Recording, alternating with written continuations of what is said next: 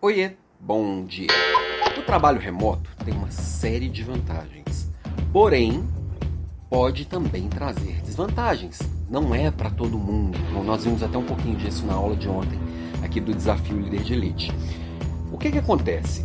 Muitas vezes quem está trabalhando remotamente se sente muito sobrecarregado e às vezes tem até a impressão de que não sabe tudo que precisava saber. Por quê? Porque a gente está distante, às vezes, do, de onde as coisas são decididas, está distante ali do dia a dia, a gente não está vendo o que cada um está falando. Vendo não, a gente tá, não está ouvindo o que cada um está falando, a gente não está vendo o que as outras pessoas estão fazendo, e a gente tem uma tendência de se sobrecarregar para poder compensar essa ausência. A gente tem uma tendência de se sobrecarregar tentando buscar informação e aprendizado de várias formas.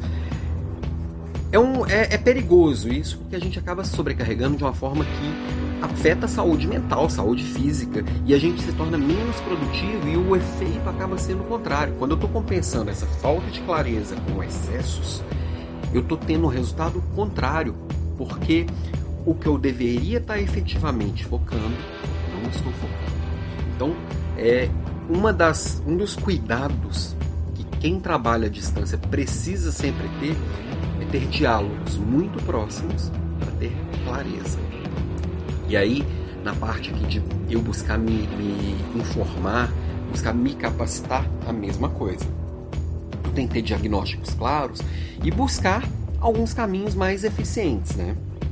Eu posso buscar informação de muitos lugares. A internet ela possibilita uma série de oportunidades. Tem informação de qualidade para todos os lados.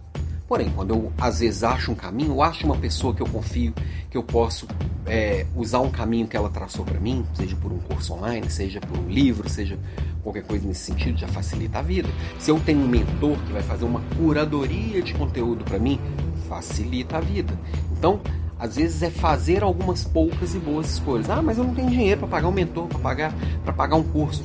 Tá tudo disponível pela internet. Vai dar mais trabalho vai estar tá mais desorganizado. No meio do caminho você vai achar um monte de porcaria. Faz parte. Agora, o, o, o importante é que você tenha clareza para saber exatamente o que você está procurando, tá?